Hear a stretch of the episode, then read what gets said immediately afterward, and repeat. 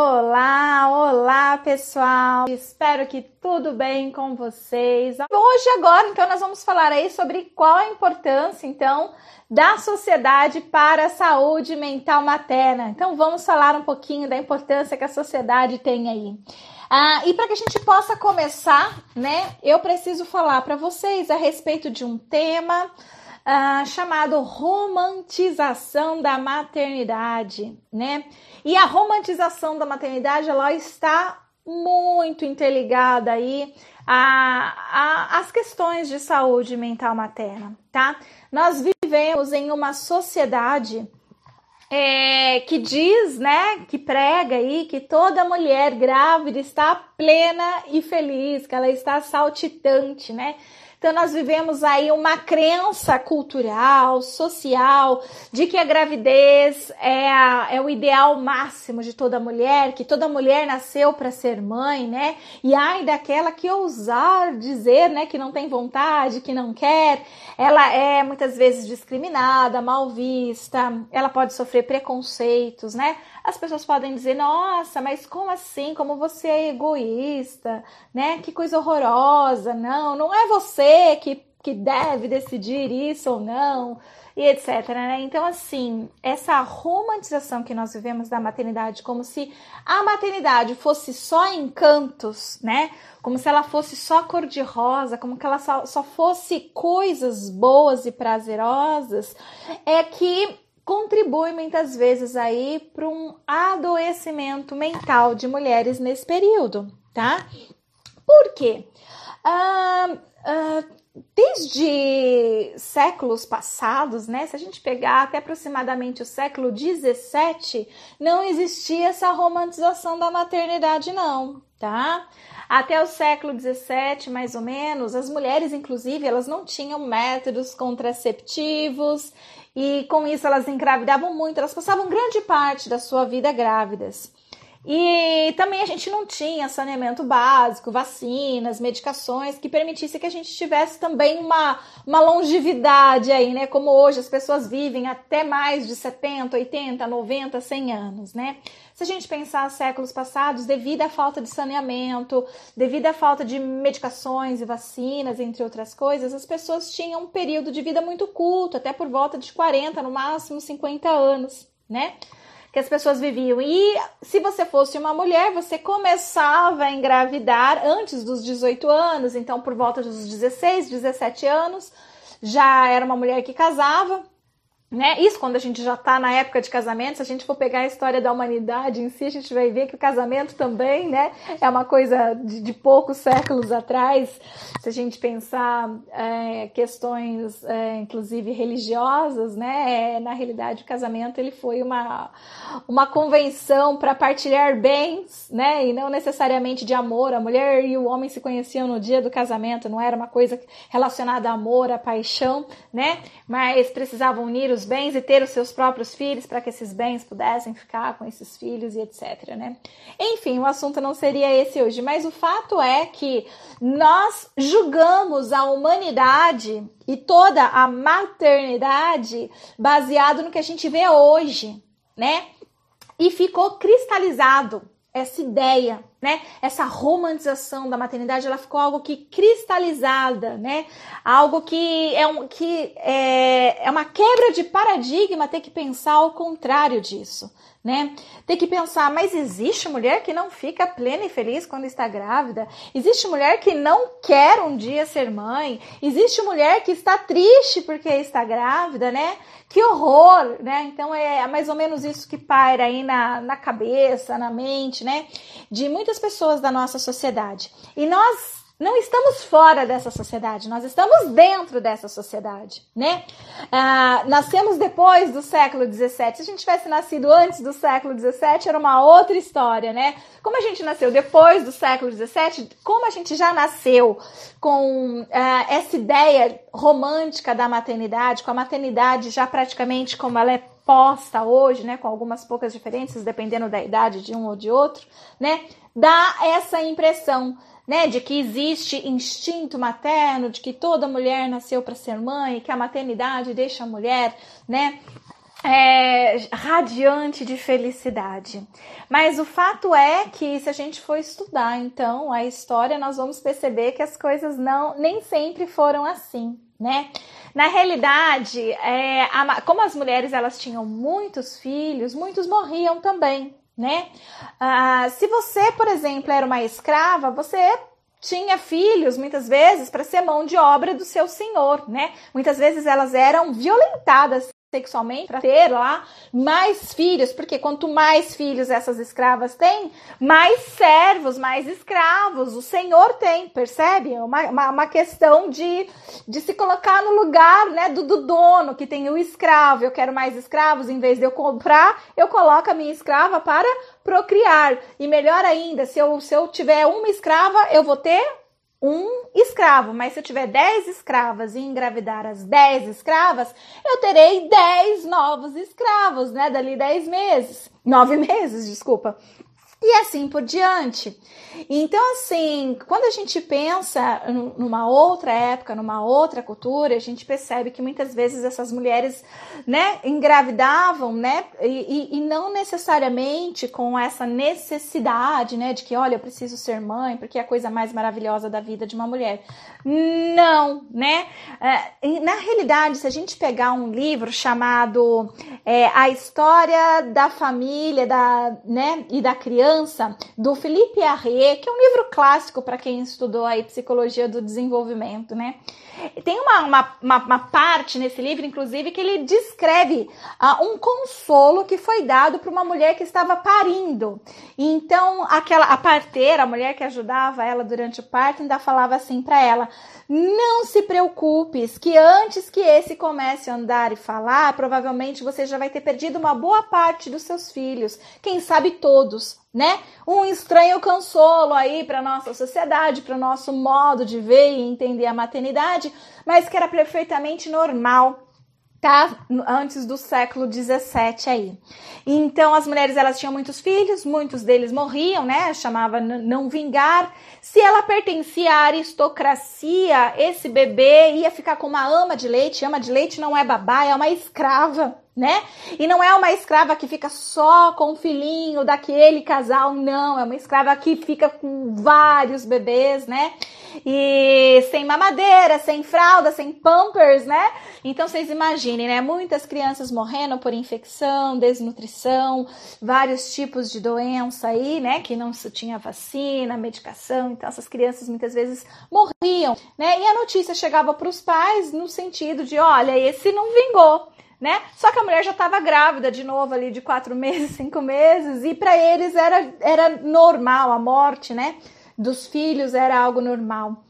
A criança não era valorizada, nem mesmo se existia a palavra criança, ou, ou se, se tratava criança, né, com um certo respeito, carinho e afeto. Em geral, as crianças eram consideradas mini adultos, né?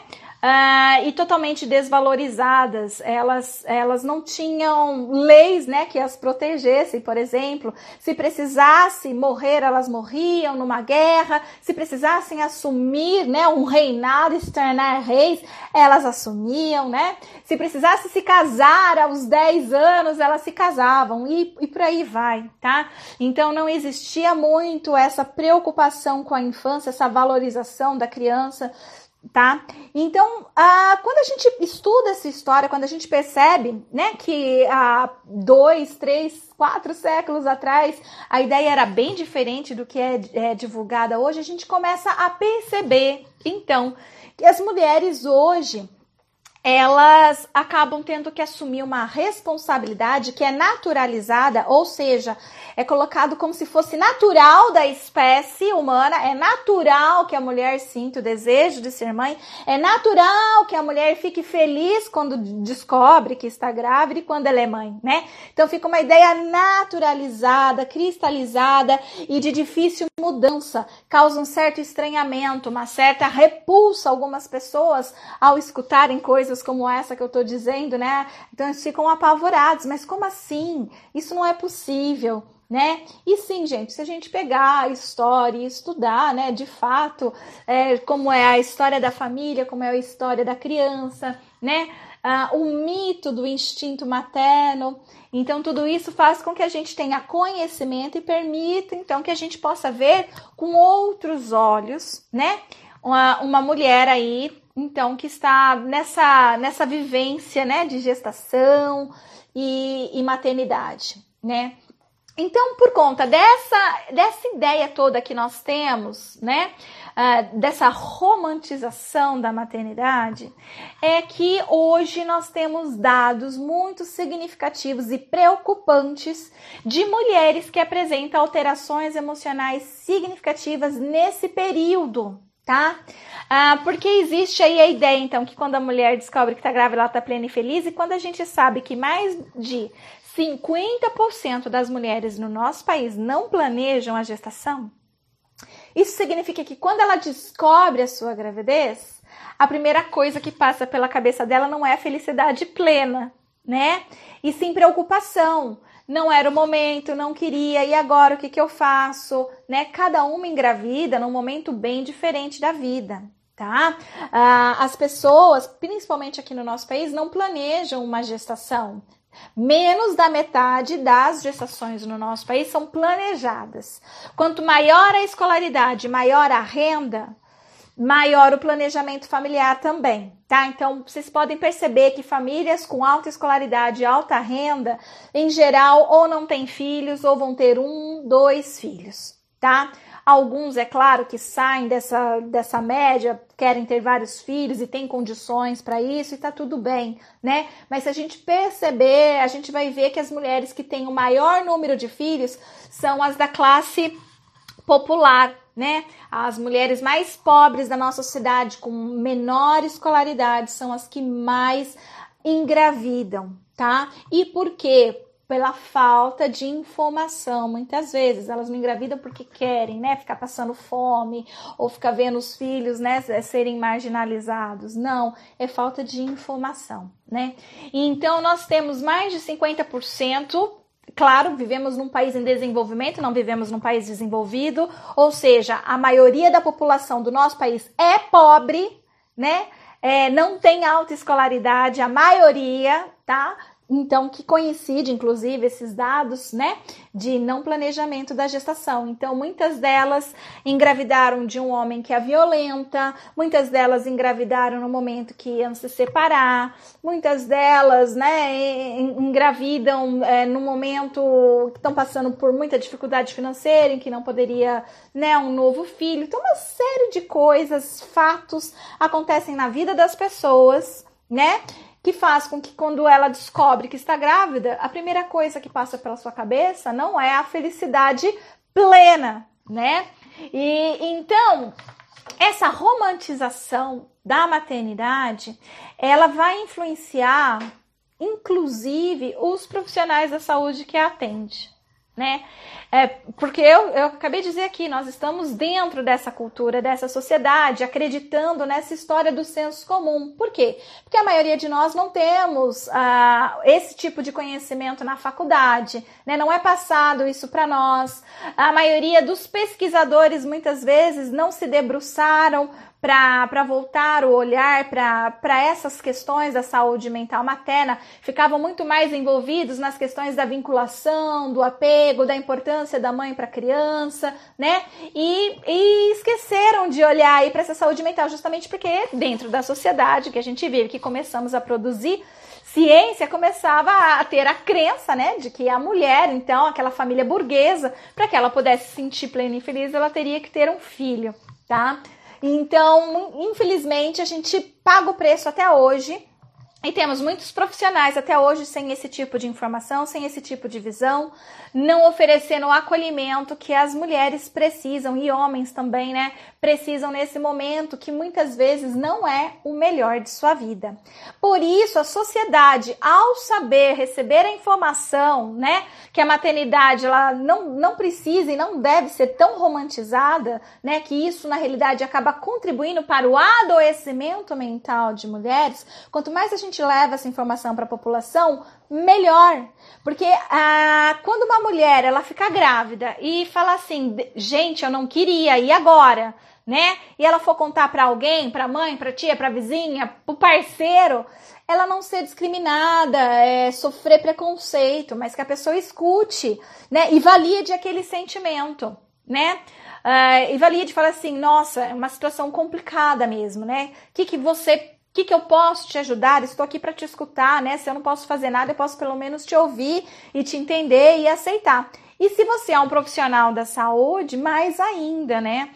O problema é quando uma mulher ela resolve falar com algum profissional da saúde sobre isso e ele é maltratada por ele. Aí sim que ela se acha realmente um um ET, uma pessoa que não é desse planeta, que ela é a única desse planeta inteiro que está sentindo aquilo. Todas as outras grávidas estão felizes e saltitantes. Ela fica pensando: cadê o instinto materno que eu não estou sentindo? Eu achei que quando um dia eu engravidasse, eu fosse invadida por um sentimento de amor incondicional que eu não estou sentindo. Cadê ele? Né? E isso muitas vezes é um grande fator aí que contribui é, para o adoecimento mental materno, tá, gente? Então é, é importante para que a gente possa falar sobre a importância da sociedade para a saúde mental materna. Primeiro é isso, é desmistificar a maternidade como sendo só algo lindo e maravilhoso. É também um lado lindo e maravilhoso, mas eu que não vou fazer uma live aqui para falar de algo que você já tá cansado de ouvir desde quando você é criança, né? Desde quando você é um bebezinho, né? A gente é exposto a toda hora de vários tipos de mídia, vários tipos de pessoas falando: "Nossa, quando você for mãe, né, você tá cuidando muito bem das suas bonecas. Parabéns, né? Que legal, né? E, e ser mãe é a melhor coisa do mundo". E muitas pessoas depois falam mesmo, né? Olha, logo logo você vai ser mãe, você vai entender o que é isso, é a melhor coisa do mundo. Mas aquela mesma pessoa em outras horas vira assim para você, olha, pensa bem, hein? Você ainda não tem filho, pensa bem se você vai querer ter, porque olha, ó, é isso aqui, ó, é isso aqui que você tá vendo. Pensa bem que você ainda tem tempo para esquecer. E aí você de repente fala para essa pessoa dali um dia, ah, eu pensei bem, não quero, ela fala, não, não, esquece aquilo que eu falei ontem, né? Não, é a melhor coisa do mundo, é não sei o que, é só um momento. E isso acontece, gente. Então, assim, eu não tô aqui para falar da maternidade do lado que vocês já conhecem, do lado que vocês já sentem, do lado que vocês já conhecem. Eu tô aqui para fazer vocês refletirem a respeito de um lado e, e, e que, que né, de conhecimento que poucas pessoas têm, que poucas pessoas refletem, que poucas pessoas se importam, né? É uma questão de empatia, é uma questão de profissionalismo. A gente está aberto para esse tipo de conhecimento para que a gente possa ajudar da melhor forma, da melhor maneira. Uh, uma mulher, um homem que de repente possa vir procurar pelo nosso serviço enquanto profissionais da saúde né? E que a gente possa acolher da melhor forma, de forma empática e não fo de forma a julgar, né? Ser mais um a apontar o dedo e falar: não, você não pode sentir isso, você está passando tudo isso para o bebê, né? Coisas assim. Então, não, não, não, não é esse o nosso papel. O nosso papel é conhecer, inclusive, toda essa história para que a gente possa, de fato, ajudar é, essas pessoas, tá? E uh, quando a gente sabe sobre isso, nós aqui, enquanto profissionais da saúde, ao termos esse tipo de conhecimento, nós conseguimos ajudar a rede de apoio dessa mulher, né, desse homem. Então a gente pode trabalhar, né, com essas questões com as famílias. Levar informação para as famílias, ah, fazer grupos com os familiares, por exemplo, né, para levar informações de, no sentido de informar mesmo. Olha, se você tem uh, alguém próximo, uma vizinha, uma parente, uma filha, alguém na sua família, alguém próximo a você é, que está grávida, mas você percebeu que mudou o comportamento, que teve alteração. Né, de comportamento, estava feliz e tal, e agora está mais quieta, está mais reservada. Pergunte, converse, né? Não julgue julgue, porque as pessoas julgam muito, né? As pessoas ficam, elas olham e ao invés de ajudar, elas julgam, né? Então, por exemplo, quando uma mulher, ela tem o seu bebê e ela tá com uma depressão pós-parto, por exemplo, muitas vezes ela não aguenta o choro do bebê, ela não quer pegar o bebê, ela não quer amamentar o bebê, ela não quer ter contato com o bebê. Porque ela é ruim, porque ela é má, porque ela é bruxa? Não, porque ela está doente e ela está precisando de cuidados, ela está precisando de atenção né? E a família, nessa hora, se ela é uma rede de apoio, ela vai observar isso e vai dizer para ela: olha, eu tô percebendo que você, né, tá precisando aí de, de uma ajuda diferente, deixa que eu dou banho, vai lá, dorme, descansa Vamos marcar um psicólogo perinatal para você. Vamos encontrar um aqui no Mater Online. Tem as indicações de psicólogos em todo o Brasil. Vamos encontrar um aqui que possa te atender, né? A, a, a rede de apoio ela vai fazer esse papel. Mas o que, que a gente vê, infelizmente, dos familiares, né? Ah lá, ó. Ela não nasceu para ser mãe. Olha o jeito que ela tá cuidando dessa criança. Ela não quer nem dar o, o seio pro bebê. Ah, essa criança eu acho que tá passando frio, essa criança tá passando calor. Ela conversa pouco, né? Então fica aquele tipo fofoca, murmurinhos, ao invés de ajuda. Então aquela mulher, ela tá explicitamente pedindo ajuda, né? Ela só não tá falando, né? Me ajude, mas ela tá ali com o corpo, com expressões, com comportamento, mostrando e infelizmente familiares não conseguindo entender o recado, né?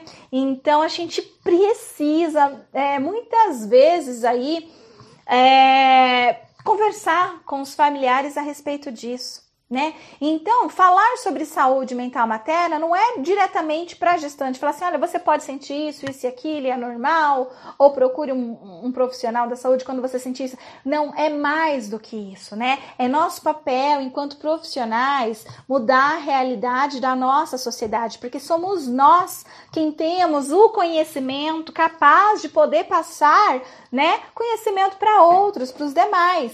Porque se, se ficar limitado o conhecimento, momento a gente vai continuar reproduzindo, né, essa, essa ideia, essa essa falta de empatia, de sensibilidade, né, para outras mulheres, para outros pais.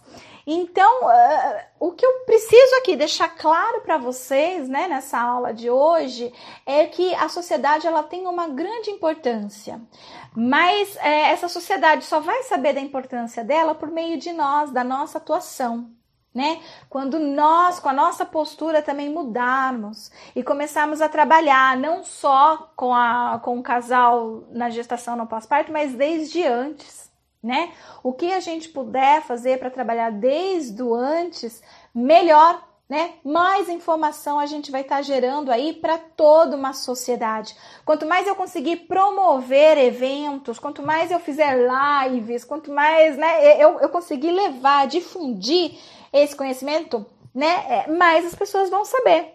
Então é esse o seu papel enquanto profissional da saúde, é levar tais conhecimentos. Primeiro, você saber mudar o seu paradigma para que você possa levar informações para os demais, né? É até por isso que eu idealizei essa mobilização nacional pela saúde mental materna, para que eu pudesse juntar o maior número de psicólogos, né, que queiram falar sobre esse tema e levassem aí essas informações realmente para as demais é, pessoas da nossa sociedade, que não só profissionais da saúde, tá? E outra coisa que é importante eu falar aqui, apesar, né, ah, da gente estar vivendo aí esse momento de saúde mental materna, semana de conscientização pela saúde mental materna, não podemos nos esquecer que o homem também existe, ele também é pai e ele também tem uma saúde mental, né? Então, apesar de não termos ainda uma semana de conscientização para a saúde mental paterna, nós precisamos já começar a falar sobre isso tá? O homem também adoece, o homem também apresenta diversas alterações emocionais e transtornos que podem acontecer aí nessa fase. Tá? Na fase da gestação da sua parceira, parto e pós-parto. Então, precisamos falar também sobre a saúde mental paterna, tá? Porque os homens ficam invisíveis, eles ficam esquecidas, eles ficam jogados de lado, de escanteio, né? Porque, né, lá no século 17, né, quando a mulher ela tinha vamos dizer assim, entre aspas, né, o mesmo direito que o homem, né, no sentido de, ah, não, não tô afim desse bebê, eu vou colocar ele para adoção ou eu vou matar. Então, infanticídio era muito comum antes do século 17, não era punido, tá? Ah, depois do século XVII passa a ser, inclusive, punido. As mulheres eram condenadas à morte quando elas faziam isso, né? Muitas vezes a forca, coisas assim. Mas ah, o, o dar o bebê para instituições religiosas, principalmente, né? Em conventos, então você tinha a chamada roda. Você pegava o bebê, né? Colocava ele ali, fazia a roda e aí as freiras, né? Do, do mosteiro, do, do lugar ali pegavam então, pessoal, é, a gente precisa é, lembrar, né, ou saber ter esse tipo de conhecimento, né, que é, foi atribuído então para a mulher essa responsabilidade. Primeiro, a criança ela precisava ser amamentada não mais pelas amas de leite, né, que eram aquelas escravas que amamentavam os bebês, mas pela própria mãe. Por quê? Porque a ama de leite, ela tinha que tomar conta de várias crianças, né, ao mesmo tempo, elas morriam por desnutrição, infecção, uma série de coisas, como eu disse para vocês. E é, era um momento em que se precisava que as crianças se tornassem adultos. Porque os adultos é que vão para a guerra, os adultos é que vão é, ser escravos, vão trabalhar, né, vão exercer alguma mão de obra, enfim, são os adultos ah, que, que vão ter mais força, né, energia para fazer tudo isso, para procriar e tudo mais. E então precisava que as crianças sobrevivessem, né, diminuísse a mortalidade infantil. Porque até então ninguém ligava para isso, mas aí teve peste negra, guerras, né? Ah, e aí você precisa de mão de obra, você precisa de pessoas que, que fiquem adultos, né? Que cresçam. Então aí vem a ideia, olha, vamos então ah, fazer com que a mulher amamente o seu bebê. Só que para a mulher amamentar o bebê e não entregar mais para ama de leite ou, ou, ou, sei lá, deixar a criança morrer por falta de alguma coisa, de cuidados, precisamos criar nela então a ideia de amor incondicional pelo filho. Olha, gente, o afeto pelas crianças sempre existiu. Eu não estou falando que as pessoas não tinham afeto pelas crianças. O afeto sempre existiu. As crianças são engraçadinhas, elas são bonitinhas, elas dão um sorriso que faz com que a gente queira cuidar delas, né? Os bebês humanos, eles são seres totalmente frágeis, precisam de alguém que cuide deles. Então, se a natureza não deu o instinto materno para a mulher, ele pelo menos tinha que dar alguma outra coisa que fizesse que o ser humano adulto quisesse cuidar daquele ser para que a nossa espécie pudesse se perpetuar, sobreviver, né? Senão a gente já estava extinto há muito tempo. E então a natureza dá algumas coisinhas, é, um, né, pro bebezinho que desperta no outro a vontade de cuidar. E esse outro não é só a mulher, é o homem, a mulher, né? As pessoas gostam de olhar para um bebê, as pessoas sorriem com um sorriso no bebê, tá? Então o fato é que pegaram essa ideia e falaram assim: não, é a mulher. É, então, para ela amamentar, para essa criança sobreviver, a gente vai precisar criar fortemente a ideia de amor materno, né? Lembrando, o afeto existia, o que não existia era esse amor incondicional, tá? Esse não existia. Então começou a ter essa forte necessidade de criar essa ideia do amor incondicional, que a mulher nasceu para isso, né? E com isso, como a gente está falando de uma época feudal, né? Em que a grande a, é, promotora de ideologias era a Igreja Católica, então data, inclusive, do século XVII, as primeiras esculturas, figuras e artes, né? De Maria, da Sagrada Família que até então quase não se existia, pouco se falava, inclusive na Bíblia, né? Quase você não vê ah, é sobre Maria, Sagrada Família, entre outras coisas. Mas a partir do século XVII você começa a ver muito nas artes, né? Quando você começa a estudar, observar, né? É data depois disso. Por quê? Quando, quando você quer, então, mudar o comportamento de uma sociedade, você tem que mudar também aquela cultura. E você já faz isso pensando a longo prazo e não a curto prazo. Então, a curto prazo, o que se fazia? Falava, mulher, você tem que amamentar o seu bebê, você tem que amar ele. Não, eu não quero, vou matar. Então você vai pra forca, vai ser queimada, vai morrer. Você vai ser punida por isso. Até que aí você consegue, depois de algumas poucas gerações, lembrando que morria muito cedo, né? Por volta de 40 anos, mais ou menos. Então, uma geração aí, você já consegue fazer com que as pessoas comecem a ter aquela ideia, né? ah, ah, não, então foi enviado de Deus, Deus falou, então agora a gente precisa cuidar. E vai indo, gente. Aí a gente entra, né, na família burguesa, né? Que aí uh, começa a ter esse modelo burguês da mãe que não trabalha, da, desculpa, da mulher que não trabalha, da mulher que ela nasceu para ser mãe e dolar, né? é, não sentir prazer. E depois as coisas vão avançando, começa a existir métodos contraceptivos, entre outras coisas que vão transformando a mulher, movimentos feministas, né? Então que vai mudando aí essa visão. Mas que a gente agradece muito hoje que inventaram esse amor materno, a gente não tá desprezando, a gente gosta disso. É, é importante para nós, é, é, é lindo, é gostoso você poder amar o seu filho, ter alguém para cuidar, né? Então é gostoso. Que bom que inventaram isso lá no passado e que hoje a gente pode desfrutar disso e ter personalidades mais saudáveis, né? Dos bebês que são amados e cuidados pelos seus pais. Mas o fato é que a gente ficar nessa ideia apenas e, e, e esquecer, negligenciar a outra parte que existem mulheres que não estão querendo ser mães, não querem, não é o melhor momento para elas. Elas, né, de fato estão se sentindo esgotadas com aquilo, a gente tem que sentir por elas, né? Empatia e precisamos oferecer para elas então um atendimento diferenciado, uma escuta diferenciada que permita acolher, né?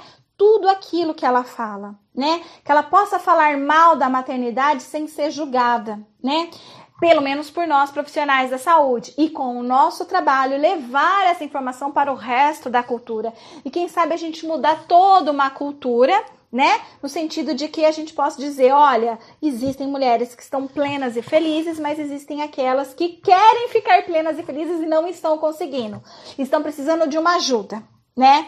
E se a gente não ajudar, ela vai adoecer mais, né? Vai apresentar mais transtornos mentais e isso vai afetar a relação dela com esse bebê, vai afetar o desenvolvimento dessa criança, vai afetar a saúde mental desse sujeito, inclusive, né, ao longo aí da sua vida. Ok, pessoal? Bom, espero ter feito aí uma, uma introdução, ok? Beijo para todo mundo, gente. Tchau, tchau.